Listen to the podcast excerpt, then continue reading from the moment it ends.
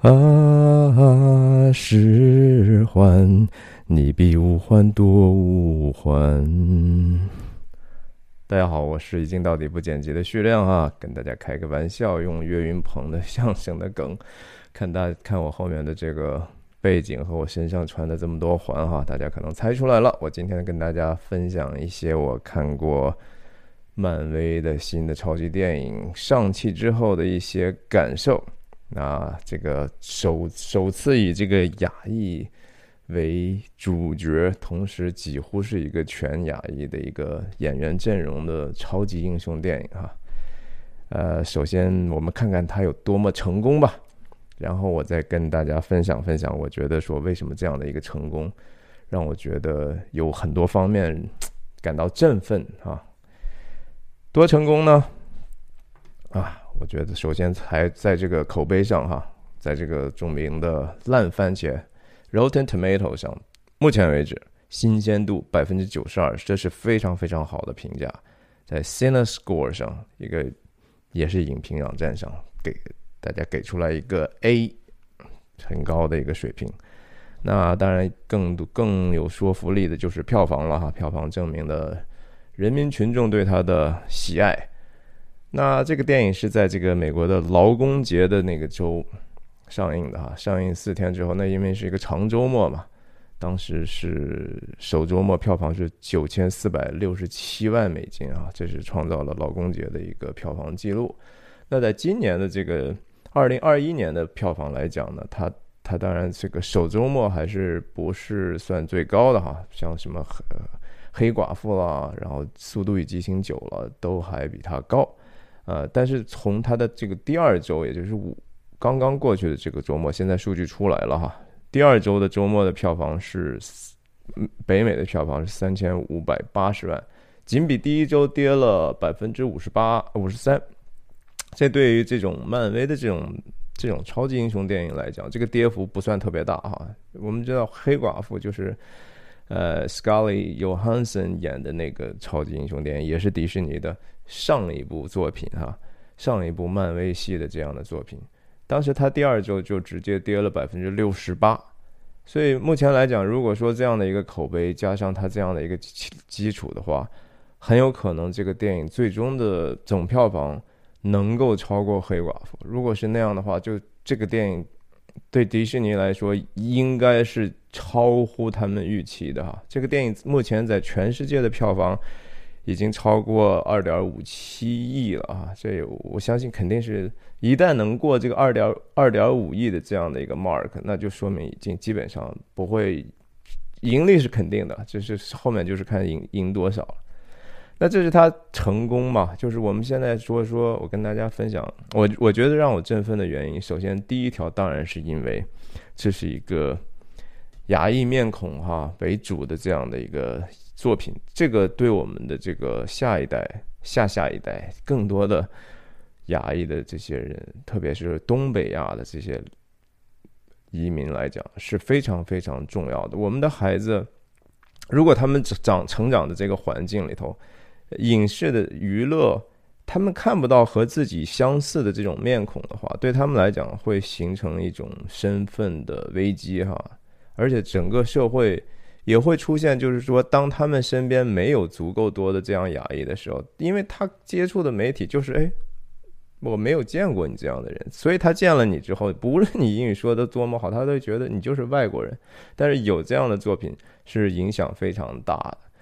孩子们会获得更多的这个自信心，我觉得他们也会客观上被这个社会更 smoothly 就可以去接受哈。然后我觉得说。他这个电影本身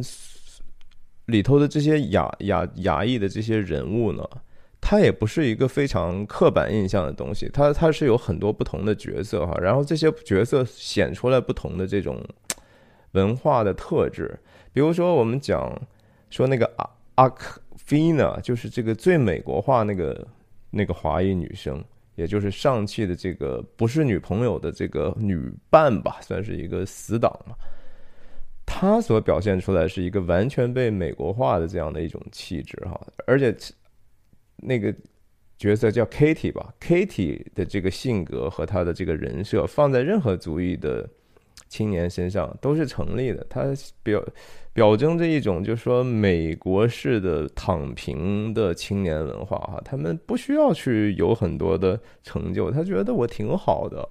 我在一个酒店给人代客趴车做这个 valet，这工作有什么不好呢？而且他觉得自己有尊严。非常美国化的一种压抑心态，对吧？然后同时呢，上汽代表的是说两边都看过了，然后两边也他都基本上能够融会贯通在自己身上的这样的一个既美国又东方的这样的一种角色。那上汽的这个妹妹呢，就更多的哈，我个人觉得代表了这种新一代的。中国的这种青年的这种气质，它是一种非常凌厉的、非常利索的、非常嗯非常能干的这种靓丽的形象啊，形象也非常的 酷，我觉得。然后梁朝伟所演的这个 老父亲的角色啊，那就是非常典型的一种东方的父亲的这种威权形象哈，就是永远都是以。极端的 meritocracy 为评价标准，哈，是非常难以满足的。这种永远是很 judgmental 的，哈，永远对你的这个儿子保保保持着一个高压的这样的一个老父亲形象。所以这样的一个亚裔群像，我就觉得说，哇，much better 哈，比过去那个只是说要么去查魂打客，要么就是说呃不苟言笑的这样的描述。呃，看起来很舒服。就是我觉得说，他甚至还有一些，比如说旧金山唐人街的这种生活。其实，旧金山唐人街的这些华人生活，又和像我我所生活的这种硅谷旁边的这些以高科技工程师为主哈，或者说这种以这种做房地产的、做后面转型做理财的这些人的气质是完全不一样的。所以。即使是我们在这个华人的社区里头，我们也有我们相当大的一个复杂性。这个电影多多少少没有那么刻板印象。我觉得我看的，我从我和孩子在一起，因为我跟我们一起看的还有很多不同年龄的牙医的孩子，我们能我能从他们的反应中学到很多他们所在意、他们他们的一些文化的那种那种 nuance 的一些东西哈。所以我非常建议大家，如果您有孩子的话，一定要带孩子去电影院看一看这个电影。当然，前提是说您的孩子还，嗯，还愿意跟您一起去看哈。因为很多时候，人家觉得说，嗯，你们，我们和自己的同伴去就好了。那第二个，我觉得值得特别让我兴奋的地方在于说，看到这个亚裔的这个电影人哈，在这个文艺领域的这种突破哈，这个还真的。电影是一个非常非常有影响的这样的一个领域，我就觉得说，嗯，这个导演本身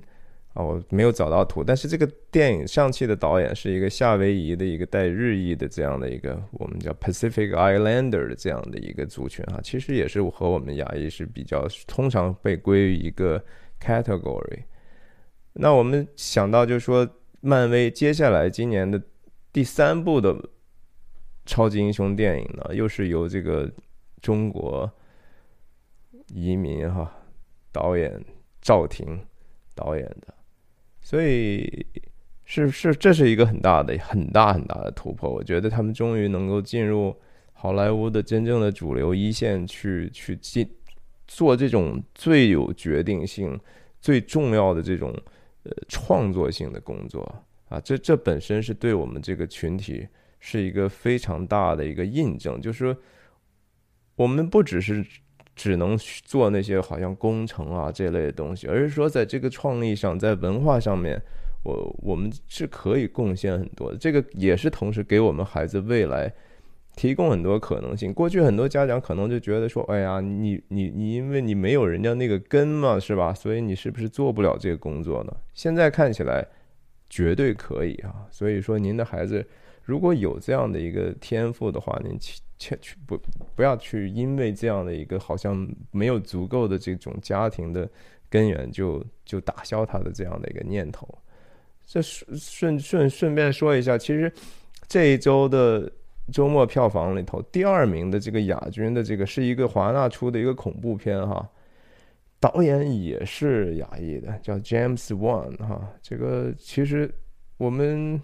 呀，这是第二点，我觉得特别值得值得心令我觉得很振奋的原因。第三个哈，我觉得这个这个影片的成功呢。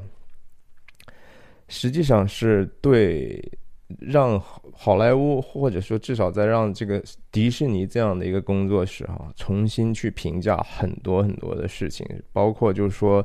创意的重要哈，这种原创的重要。我们知道上汽其实是一个可能前几年才刚刚开始重新深入开发的这样的一个一个一个故事。而且上汽本身是一个比较我们叫 self-contained 哈，就是说它即使不在这个漫威的宇宙里头，它自己也能够成立。但是漫威当然，因为这是一个生意嘛，对吧？这这个 Marvel Studio Comic Studio M C M C U，人家做的就是说，我们要把这个故事卖的就是这个故事，所以他巴不得有更多的新鲜的血液进入到他的这个整体里头，能够有机的发展他的这个贩卖故事的这样的一个生意嘛。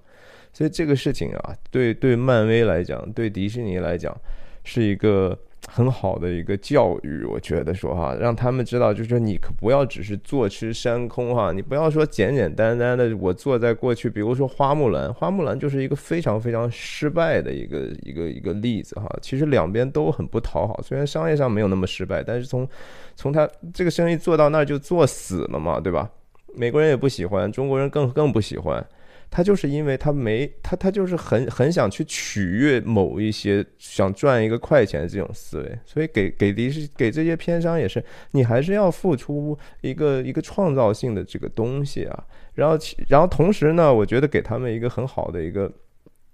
好处就是说，你也不用特别去担心所谓的一直被被一些极左派攻击的所谓叫 cultural。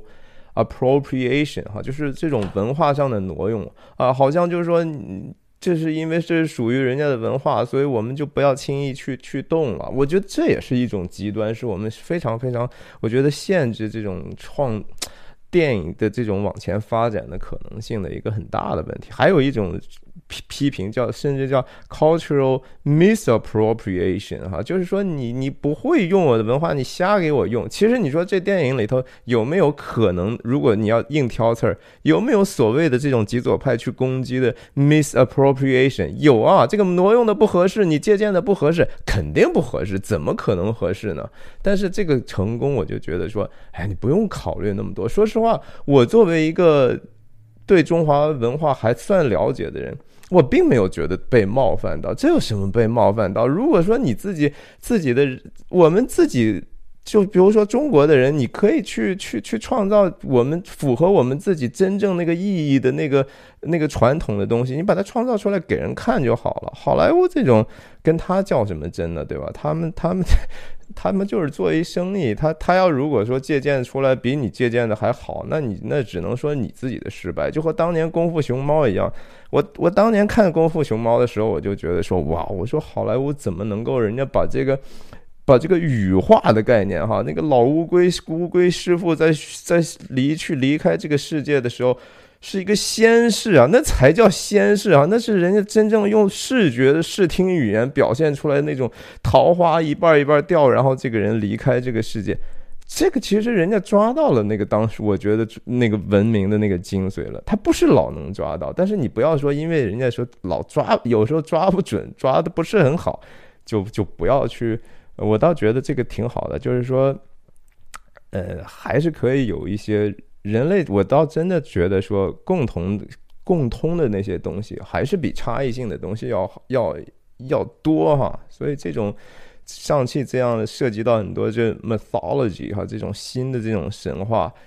呃，可以去尝试啊。我我我觉得说真的挺好的。只是说这个这个尝试，我以后有机会再跟大家聊一聊这里头的这些我认为的这些符号主义的这些东西啊，其实还是挺浅薄的。但是这个是另一集的话题了，也也鼓励您，如果看到这儿觉得有兴趣听我聊的话，订阅我的频道。我会，这是上期我可能会聊一个系列，为什么？因为我觉得这个片子是一个很好的一个一个题材，让让我有机会能够和大家去交流我对中国和西方文化的一些观察吧，我的一个浅见吧。然后，因为我毕竟两边还都看过一些嘛。这是我这个频道的其实主旨之一了哈。OK，第四个地方哈，我觉得觉得说这个电影的成功啊，首先还它还真正的就是一个一个质量上的成功哈。我觉得是，呃，我简单的评价一下这个这个我的观感，就是说这个电影首先说动作戏哈，我觉得那些动作场面序列应该是。漫威所有超级英雄电影里头，目前最好的啊，这个这个当然这是这是这是整个我们的强项嘛，就是说拍动作戏，那从香港这么多年积累出来的经验，你像这个电影里头还是出现了这个香港著名的这些武指和和动作演员袁华这样的前辈啊，相信就是《黑客帝国》当时吴宇森呐，是袁和平这些人做的这些铺垫。他是在那儿生根了，好莱坞知道这个东西是多好，这个这个里头的动作场面之酷哈，我真的觉得他们拍不出来。如果说只是他们他们自己去琢磨的话，很难。包括这 camera 的运动，呃，是带着明显的既有对《卧虎藏龙》的致敬哈，又有黑黑客帝国的这个影子，质量上非常的好。你像包括梁朝伟哈，包括梁朝伟的这个这个角色。多么重要！他的这个反派是是是一个真正能够让人把自己的同理心放进去的，能够愿意去站在他的角度上去理解他他的动机和和他做事情的这种这种模式的一个。这当然跟这个梁朝伟的演技是是绝对是分不开的哈。梁朝伟这个眼神杀实在是太厉害了，嗯，我觉得虽然说。不如说，肯定不如这个像《色戒》啦、《一代宗师》啦、《花样年华》了哈，但是仍然是看着他的表演就是值得票、值回票价了。超级英雄电影通常来讲，就是说一一个超级电影是不是够好，基本上是取决于他的反派够不够出彩哈。这个出彩不是说只是厉害就行了哈，不是说你只需要。啊，就是比如说灭霸，其实灭霸也有他那个让人同同情的那一面嘛，对吧？他就是得让人觉得说他坏，其实不是不是完全的没道理的坏，他是有道理，而且这个道理是我们自己能够，我们有可能也是那个样子的。所以梁朝伟所扮演的这个反派是非常非常的，我觉得可以专门去拿出来，以后有机会说了哈。那同时，我觉得说。这个电影哈，真的是第五个原因。我觉得这个真的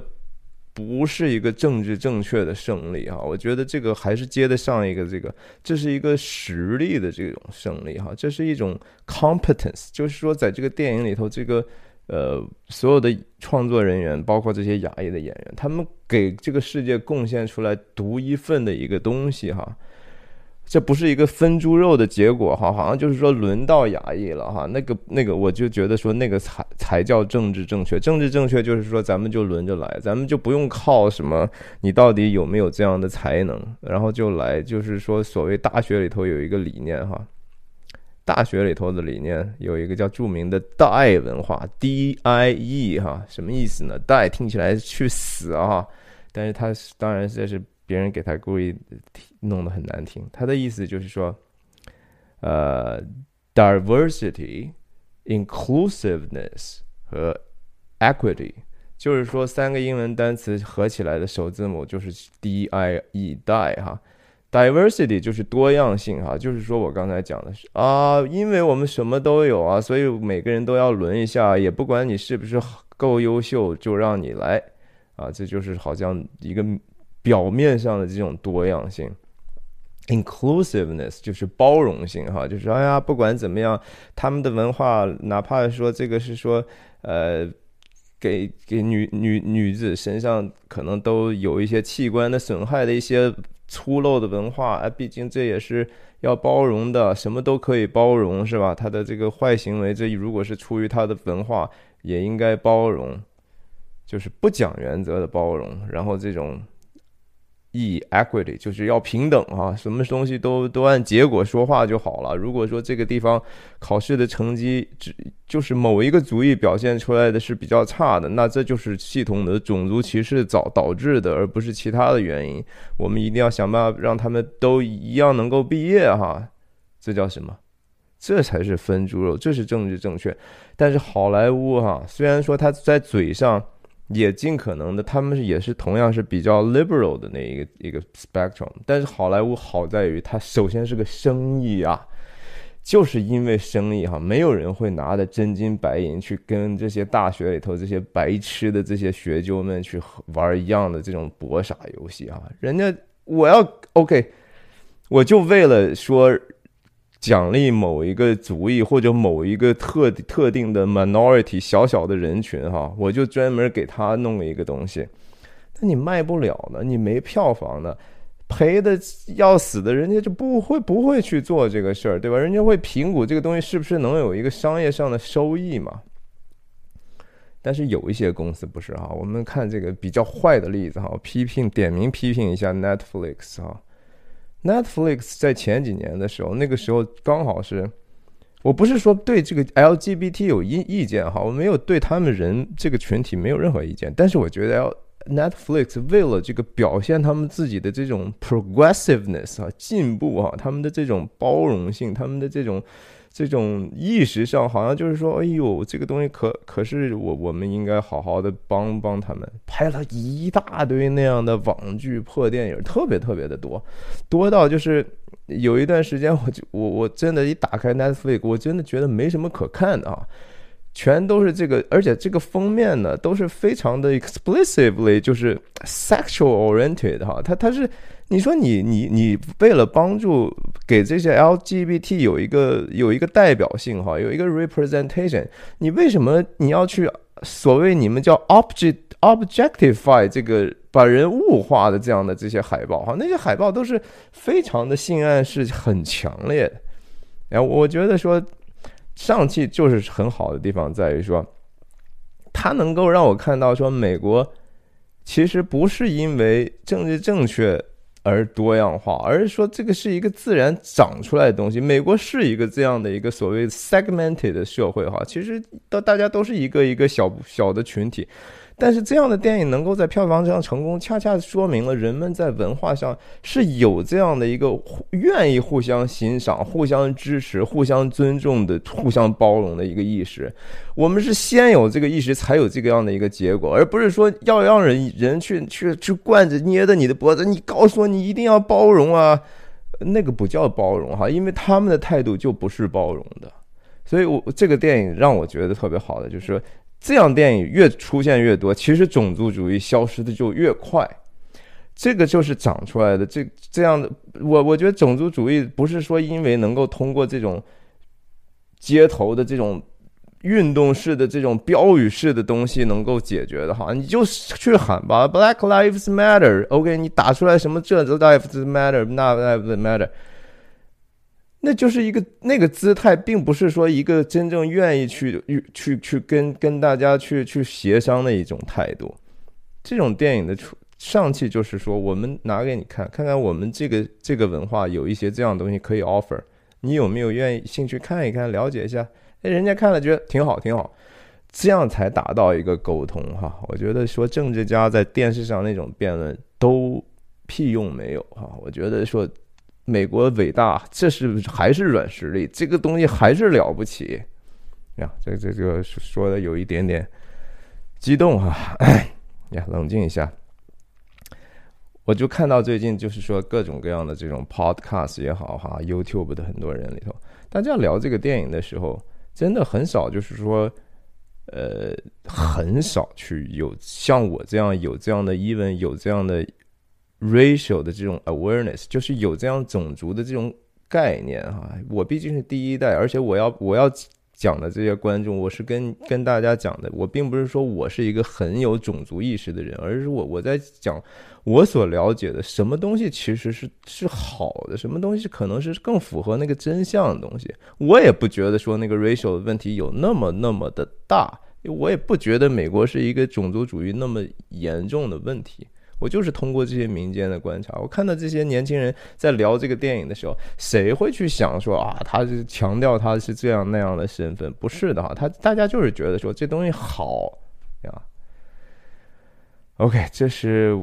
最后一个我觉得说特别值得兴奋的地方，当然就是说，因为这样的一个电影，我感觉到即使在 Delta 疫情。Delta 变种导致的疫情给人这么多恐慌的时候，哈，实际上我们的生活还是在逐渐的走向一个正常。我觉得疫情对我们的生活的影响在减少，这是应该的哈。我觉得这是理所当然的。我们这次我去这次去看的呢，是我们的教会的小组里头大家去组织的哈，是是在一个一个影院，我们等于说包了一个厅。这也是一个创造性的这种院线的这种设计哈，在疫情，呃之后，大家经济重开之后，电影院也意识到有这样的问题，像 AMC 也好，什么一些小的院线也好，Century 也好，他们就会开辟这样的一个包场式的这种这种呃卖票的方式哈，你可以把你们在这个一个社交圈子里头，大家也不是特别害怕互相传染的这样的人，你们一起去在一个影院特定时间看一场你们想看的电影。我觉得非常非常的有意义，这个事情，我觉得电影是属于电影院的哈，因为电影的这种体验是因为和 theater 一样，和戏院一样，你们在观看的时候的这种互相的这种反应，你们的我们的欢笑，我们的这种呃，甚至有人会拍手，就甚至你听到其他人的一些评论，这些都是看电影体验中非常不可分割的一些东西，所以我们再次久违的。有这样的一个体验，特别是和我们的下一代哈，我们都是带着家庭带着孩子去看的，所以特别特别的好。我觉得说在疫情的期间，可能很多人看了很多的电影，在这个时代，好像是一个电影院在和这个川流哈 stream streaming 的这种竞争。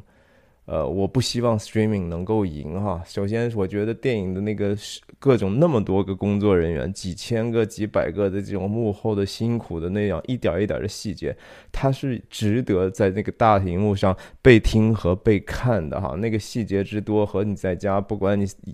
家庭影院有多好，那个体验是不一样的。另外就是，其实想一想。迪士尼在这个这个这个上汽的这个成功里头，他还做了一个很重要的实验，就是说，在黑寡妇的时候，他是把这个院线和这个川流在他的这个迪士尼的平台哈，Disney Plus 上，你得交这个月月的定费，然后专门为了这个电影还要再多付一个三十美金的一个观看费用，他其实可能挣到的钱未必少。但是他在上汽的时候，他做了一个决定，就是说，我们在这个 Disney Plus，也就是我的在线川流的平台上，我先不放这个电影，我就让上汽在影院里头这样这样 run 一下。我相信这一次的成功，肯定会也会导致，就是说，他未来还是会逐渐的先把第一部分的这种观众放在影院里头。这个是这个这个举动，其实会非常受到。线下的这些院线，甚至旁边周周边的这些商家，甚至更广泛的这种民众的支持，因为我们太需要在这个人和人面对面的这种经济活动中，去享受我们的生活吧，对吧？我觉得这个非常非常的重要呀。总之，这就是我基本上我觉得这个电影让我非常兴奋的一些地方。所以听到这儿，也再次提醒您订阅我的频道。我也觉得说，接下来我可以和大家分享其他更多的角度关于这个电影的哈，比如说，当然我的角度很很单一了，我是一个第一代的移民的一个角度哈，我不可能替代其他的人的角度，对，那就如果说不同意我的地方呀，也是很正常的哈，我觉得我们就是一个交流嘛，求同存异吧，然后呃。我觉得下一期也可可以说更多从电影的层面上哈，去去综合的评价一下，甚至说关于这个里头的这些人物的这些历史，比如说满大人哈，比如说梁朝伟演的这个文文武文武的这种历史，它的这种象征性的意义，然后里头的这个中国龙，甚至这种长了毛的石狮子哈，然后这种所甚至说我开始开玩笑的。十环啊，十环，你比五环多五环。这十环什么意思呢？它每个是里头，这不都是有一些有一些字儿吗？哈，这些字儿都是什么意思呢？它为什么要合在一起？它为什么五到时候真的它五环和五环当时是五环对五环打了哈？上汽不是拿着五环和和他爸那五环打吗？对啊，所以你比五环多五环。呀，我的解读 coming up，OK，呀，谢谢大家的收看，再见。